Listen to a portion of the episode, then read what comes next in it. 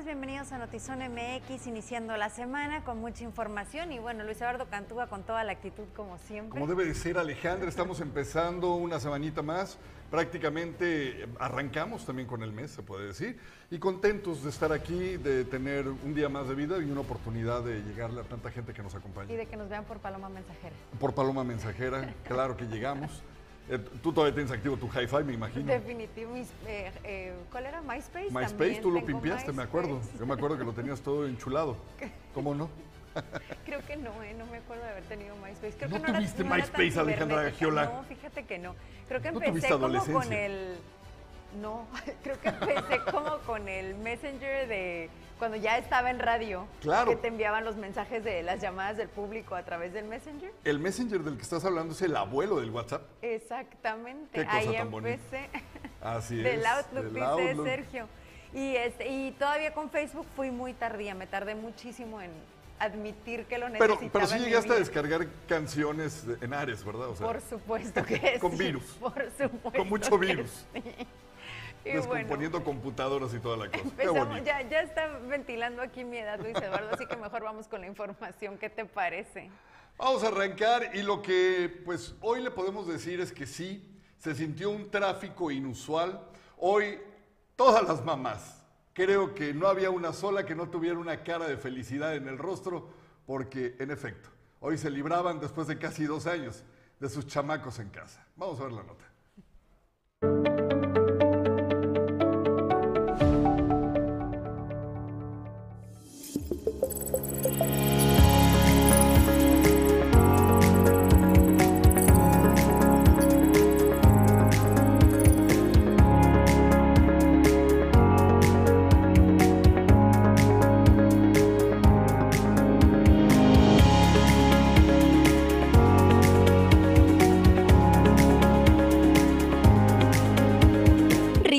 Energía y nerviosismo es lo que se vivió en el primer día de clases presenciales en el estado de Baja California. La primaria Braulio Maldonado, ubicada en la zona este de la ciudad de Tijuana, recibió a más de la mitad del total de sus alumnos en las aulas. Y recibimos este día 167 alumnos de primero a sexto grado. El protocolo pues lo estuvimos eh, organizando desde la semana pasada Incluso vinimos el sábado pasado a, alistar la escuela, dejar condiciones mínimas para poder recibir a todos los niños dentro de los salones, ya que pues estábamos nosotros trabajando en línea y venimos de un tiempo que estuvieron las escuelas eh, prácticamente abandonadas. Y pues había mucha mucha necesidad tanto niños como maestros no pudieron evitar su emoción, pues señalaron que muchas veces las conexiones fallaban y no era lo mismo estar vía remota a estar en una institución educativa. Ya teníamos rato en línea tratando con los niños pues en una en, digital y en WhatsApp, en teléfono, pero no es lo mismo como estar con ellos, eh, ver su sentir también. Ahorita que estaba platicando con ellos, cómo se sentían profe, pues es que a veces se me iba el internet o no tenía el teléfono o el saldo y pues yo también por allá eh, viéndolos y, recordándolos. Pero no todos los planteles educativos regresaron. Pese a este regreso de clases presenciales, son 43 planteles educativos los que no pudieron realizar el proceso debido al estado en vandalismo que se encuentran. El encargado de la Secretaría de Educación en Tijuana señaló que algunos de estos planteles, de sus 43 planteles, tienen unas condiciones que no son seguras para los alumnos. Algunos pues tampoco cuentan con las condiciones en las aulas necesarias para que puedan regresar nuevamente los alumnos al salón de clases. De estas escuelas, seis tienen reportes de robo, según Miguel Alfredo Nuño, encargado de despacho de la Secretaría de Educación en Baja California. Este regreso no es obligatorio, por lo que algunos padres de familia optaron por no enviar a sus hijos a la escuela, los cuales seguirán teniendo clases en línea.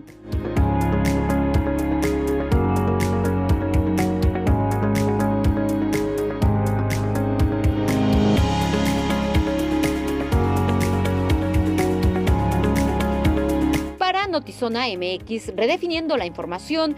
Keila Bustos, producción Lordan García.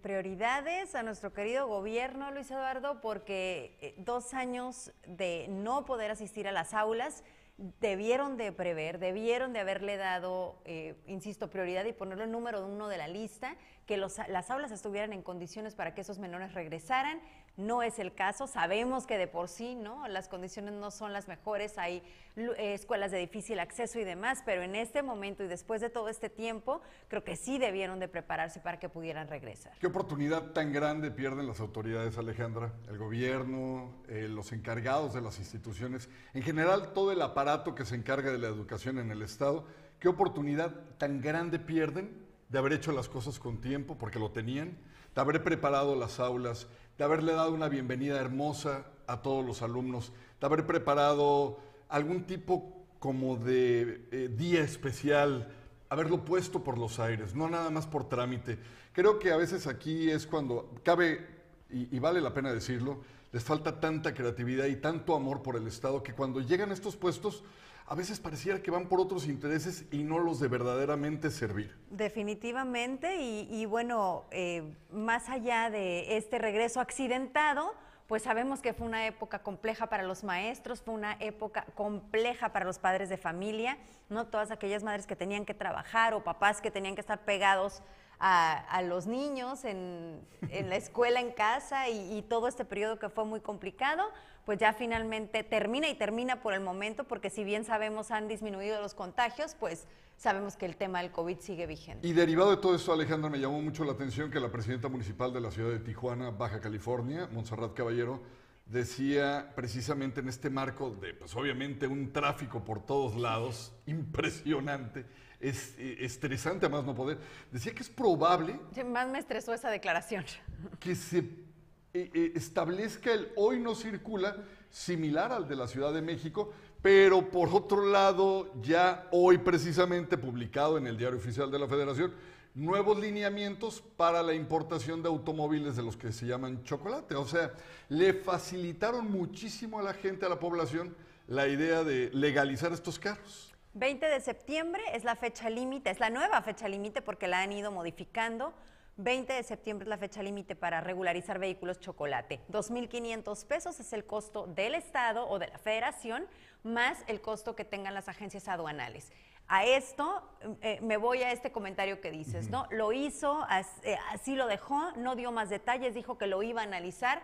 A mí me preocuparía muchísimo que este fuera el caso porque todos sabemos no están las condiciones dadas para utilizar el transporte público en Tijuana. Si hoy yo no puedo utilizar mi vehículo, no tengo una forma de salir de mi casa. No hay transporte público cerca y si elijo utilizar cualquier, eh, cualquier transporte de plataforma digital, va a encarecerse muchísimo. Totalmente. Porque seguramente ellos también tendrán las restricciones de no circula. Exacto. Entonces va a ser mucho más caro y el tiempo de espera va a ser larguísimo. Entonces no, no están las condiciones dadas para hoy no circula, mientras no vayan al punto número uno, que es tener un transporte eficiente en la ciudad de Tijuana. Así es. Y derivado de esto, Alejandra, hay algo más, ¿no? Del tema del regreso de clases. Sí, previo a eso voy a leer rapidísimo los comentarios. Roberto Carlos, saludos amigos, un abrazote, muchas gracias por estar pendiente.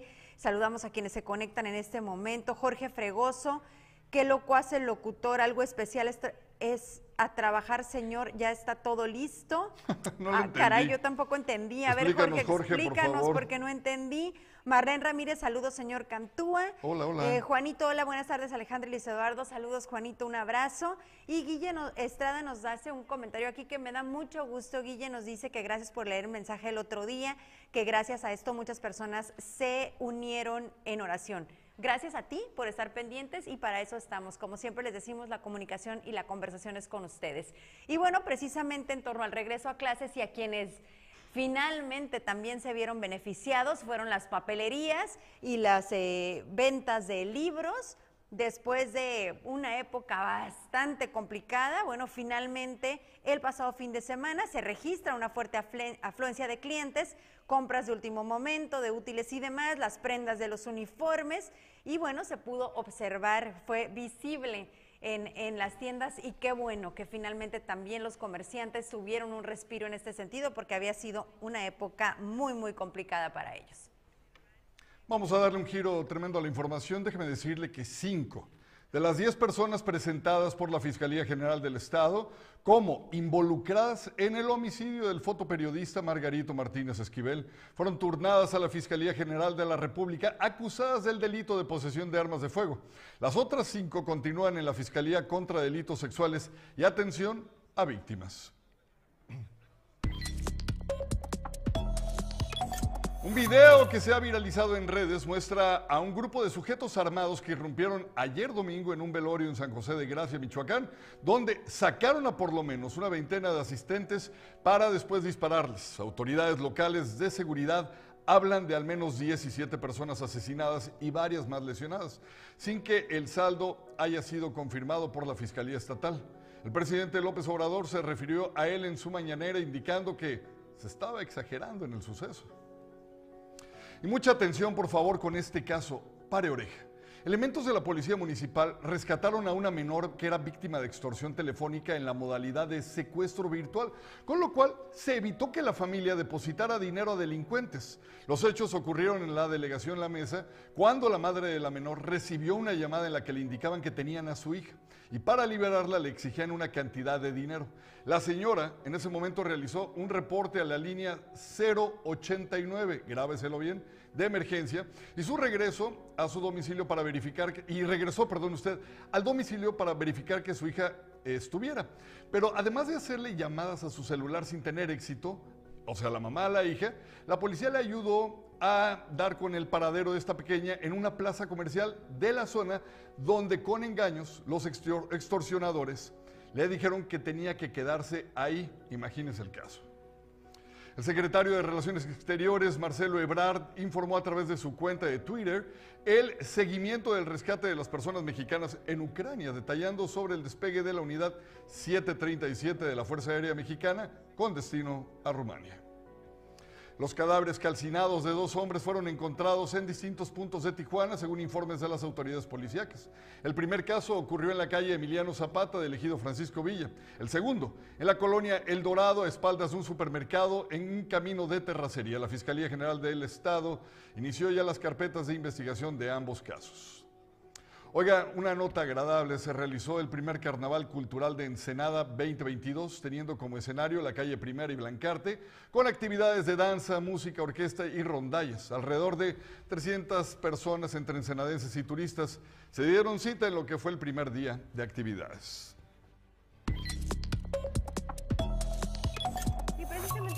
Hace unos momentos que las condiciones no están dadas en Tijuana para proponer hoy no circula porque el transporte que tenemos es caro y es una porquería y eso en los lugares en donde hay. Y bueno, aquí una cápsula de cómo ni siquiera se pueden poner de acuerdo porque entre los mismos transportistas están agarrados del chongo.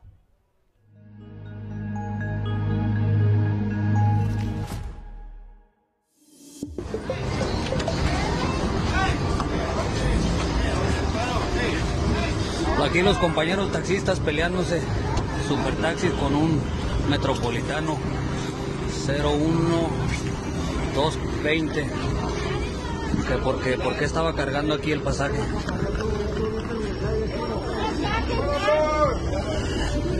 Por un pasajito se están peleando los compañeros de supertaxis aquí en la calle Segunda. Calle Segunda y Revolución.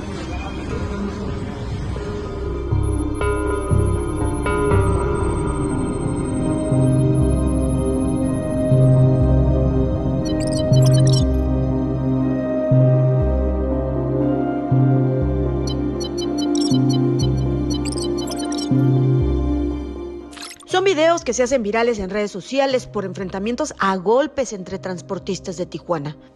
Señalan que son protagonizados por grupos de choque que agreden a choferes de taxi para no permitir el uso libre a los pasajeros de utilizar un taxi libre de su elección. Todas el video de la Revolución y Segunda son del mismo patrón, pero uno uniformado de supertaxis y el otro de civil. Esos son choferes del señor Antonio Parra la persona que me agredió a mí. Francisco Parra Moreno es chofer de un taxi libre, pese a que tiene discapacidad porque no tiene parte de una pierna. Ha sido víctima en varias ocasiones de agresiones físicas y daños a su unidad de los grupos de choque, mismos que aseguró son apoyados por el líder de Supertaxis Libres, Juan Parra, para no permitir que se acerquen a las bases de las cuales tienen concesiones en Tijuana. Es incómodo con el grupo de choque que ellos tienen. Es incómodo porque uno ya no puede pasar por ahí porque le empiezan a gritar cosas o le avientan una botella de agua vacía o X, digo, ya es incómodo. Digo, y tengo identificado a los dos choferes agresivos. Mencionó que las agresiones van creciendo y responsabilizó al gremio transportista Supertaxis Libres, que hoy se llaman Red de Taxis Libres, pues con pasar los taxis con algunas de las bases en las que tienen concesión. Pueden aventarle hasta objetos al taxi e incluso agarrarlos hasta golpes. Yo estaba esperando a un cliente, fue el pasado 5 de febrero, sábado 5, promedio a las 12.40, 12.50, estaba yo esperando un cliente en Leona Vicario y Paseo de los Herbes. Ahí hay un banco.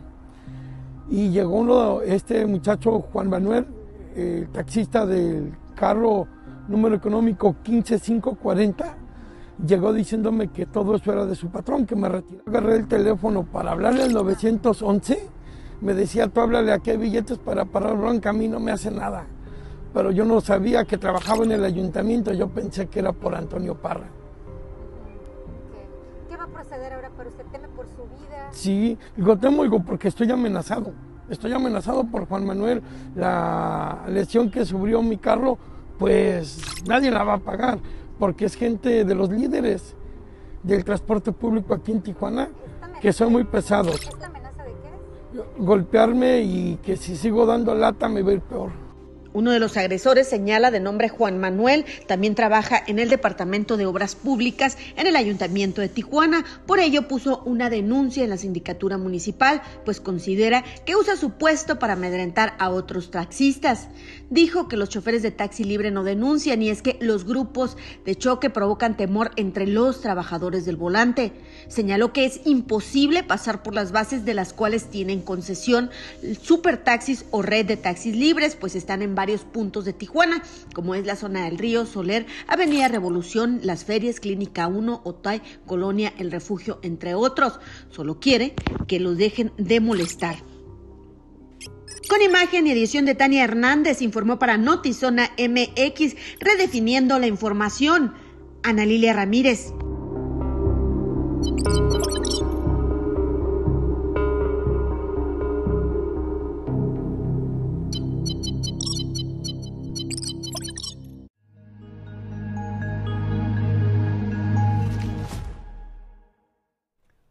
Denuncia que se dio en este sentido en otro sitio de taxis que había sido asignado a mujeres choferes.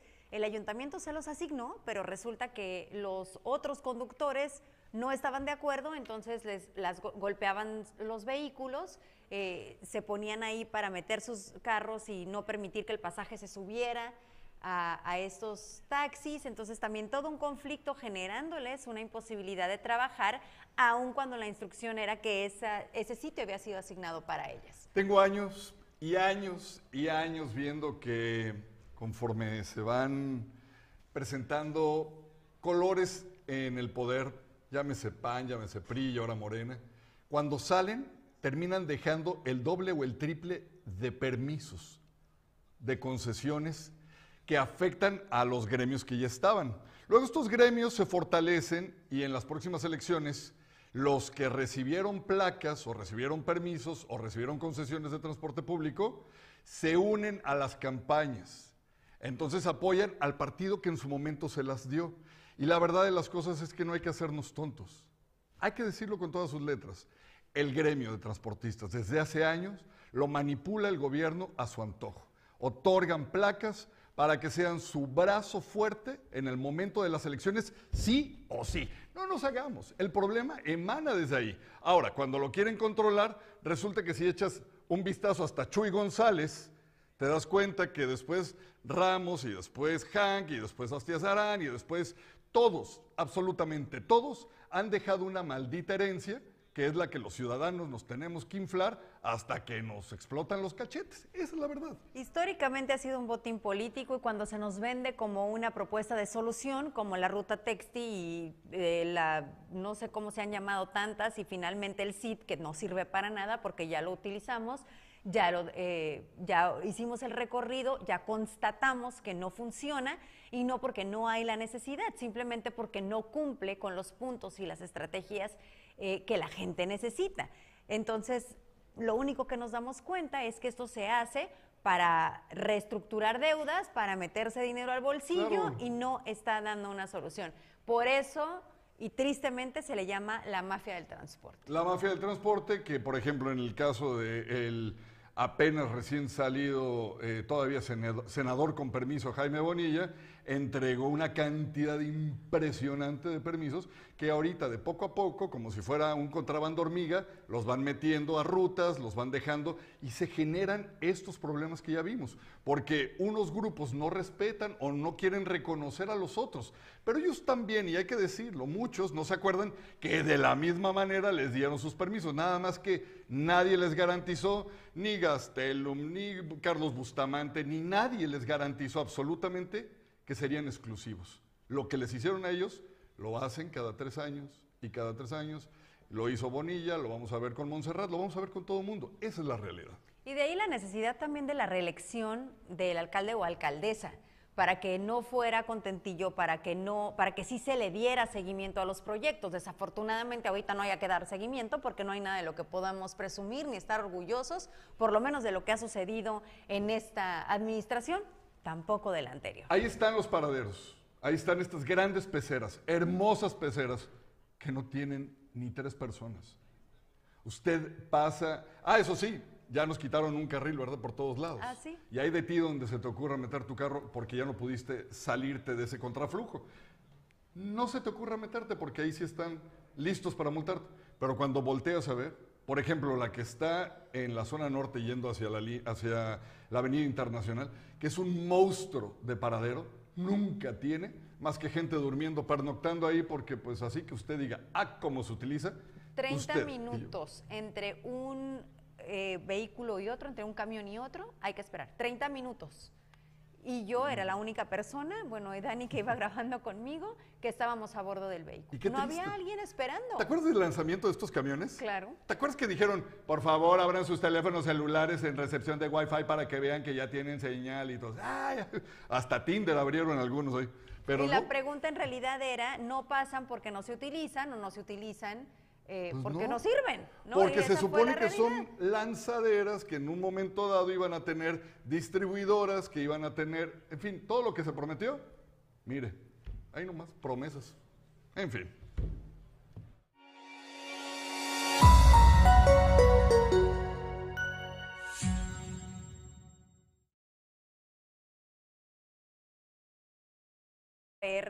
El transporte y que lejos de estar haciendo estas declaraciones de ocurrencias que no son viables, se piensa en cómo sí se va a solucionar el tema del transporte, por lo menos medianamente.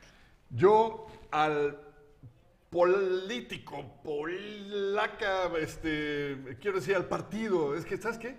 A veces me desespero. Quisiera decir tantas cosas que no se pueden por respeto y por prudencia, pero a la persona que realmente un día se interese en darle solución al problema de la vialidad del transporte público en Tijuana, ese día yo le voy a regalar una campaña. Si yo me voy a ir a, a lugares así, no sé, le voy a dar un reconocimiento, voy a juntar llaves para que le hagamos una estatua, qué sé yo.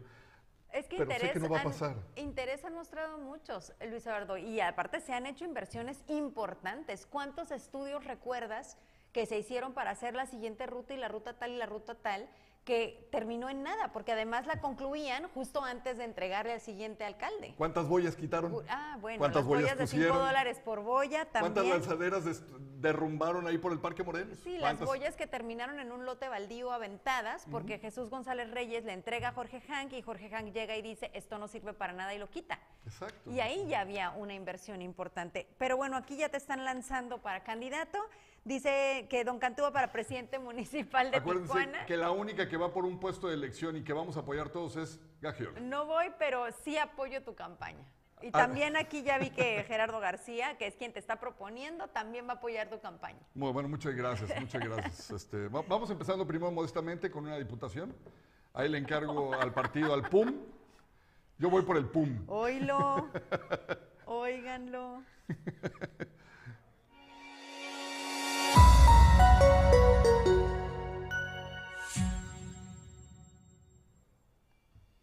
Estamos hablando del tema de las vialidades, estamos hablando del transporte público y estamos hablando también de buscar soluciones. Pero sinceramente yo creo que la única solución es que un día en Tijuana pongan a gente en el área de infraestructura urbana capaz. En la césped pongan a personas verdaderamente capaces, gente que ame Tijuana, porque lo que vamos a ver ahorita habla precisamente de la gente incorrecta en los puestos. Vea usted. Vean cómo está la calle aquí en el Cañón K, Colonia Altamira. Está súper profundo este hoyo y así como está este, están otros dos para allá. Aquí hay otro y hay otros dos para allá también. Por favor, hago un llamado a las autoridades. La CESP nada más viene, destapa hoyos y deja así los tapas superficiales y al momento de las lluvias esto sucede. Nuestra familia y todas las familias de esta colonia cooperaron para que esta calle se pavimentara en algún momento y ahora ya la han destruido. Por favor, pido a las autoridades su ayuda para que puedan arreglarla. Imagínate, Alejandra. Eh, queremos agradecer a las personas que nos están enviando videos para que los pa- pasemos exactamente como el que acaba de ver. Gracias a ustedes que se están convirtiendo en un grupo fuertísimo con sus teléfonos celulares para ser reporteros ciudadanos. Fíjate que eh, creo que lo que la autoridad a veces necesita es que le mostremos esto, que le mostremos estos videos. A veces no llegan a donde tienen que llegar. Ahorita nos saluda Carmen McDonald y recuerdo que en su oportunidad ella nos envió un video de una calle destrozada en la colonia Cacho. Aquí lo dimos a conocer como parte del Reporteros Ciudadanos y a los días habían reparado la calle. Entonces también qué hay que decirlo cuando sí se hacen las cosas, ¿no? Ahí sí se hizo caso, la autoridad volteó a ver por alguna razón, no sabemos si aquí o alguna otra denuncia. El caso es que finalmente sí pavimentaron esa calle, entonces gracias a usted que ayuda de alguna manera. Muy lamentable este caso porque como dice la señora, pues ellos pavimentaron, no lo hizo la autoridad, entonces tiene todo el derecho de estar exigiendo que la Y repare. qué horror, ¿no? Que imagínate, eh, ahorras junto con los demás, te organizas. Le- la, la sociedad responde organizada, trabajadora y, y proactiva. Y de repente llega la autoridad y en premio a todo eso positivo les destrozan su trabajo. Hay que tener tantita 10 de mayo para, digo, corregir por lo menos esos errores. Pero y dices tú, ¿será lo único en Tijuana? No, vamos a ver más. Miren, ah, esto eh, nos lo mandaron con descripción. Esto precisamente yo lo había comentado la semana pasada, Alejandra, y nos lo manda el señor Carlos Espinosa, al cual le agradecemos mucho. Dice que todo empieza por esa coladera. Esta coladera, que está en el área de los eh, fierreros, se conoce, donde está el Parque Morelos, eh, no, perdóname, el 12 de julio, eh, cerquita del cuartel militar, ve lo que le hicieron a la calle. No, no crea que explotó una granada, ni aventaron un misil, ni nada por el estilo. Destrozaron la calle y dejaron así. Incluso, ¿sabes cuándo comenté yo esto, Alejandro? Cuando llegó el presidente de la República y que dio su mañanera, yo, que, yo quise pasar por ahí, era imposible. Entonces me acordé de que ya tenían rato con este cochinero y pues mira, parece que alguien nos escuchó. Ve eso, Alejandro. Destrozaron por completo la calle, no hay manera de pasar. Exacto, es el cañón Johnson. Ahí en esta zona donde además tenemos, ahí a la vueltecita, una importante vinícola que, oye, digo, pues por todos lados en el mundo está poniendo en alto el nombre de Baja California y así se le paga. Y en estos momentos, autoridades trabajan en la calle Víctor Islas Parra, esto en la colonia Camino Verde. Un derrumbe, un deslizamiento de tierra ha afectado aproximadamente 60 viviendas.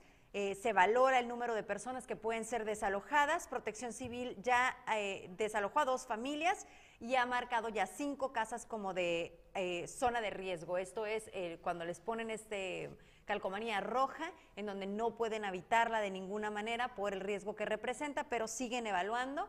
Por supuesto, le, daremos seguimiento a esta información para informarle qué pasa con el resto de las viviendas en esta zona. Y si usted quiere ser un reportero ciudadano y quiere colaborar denunciando algo que esté mal en su colonia, por favor, ni la piense dos veces. Primero, síganos en la página de Facebook y luego envíenos a través de un mensaje privado junto con toda la información que quiera que sea dada aquí en este espacio y por supuesto que lo haremos.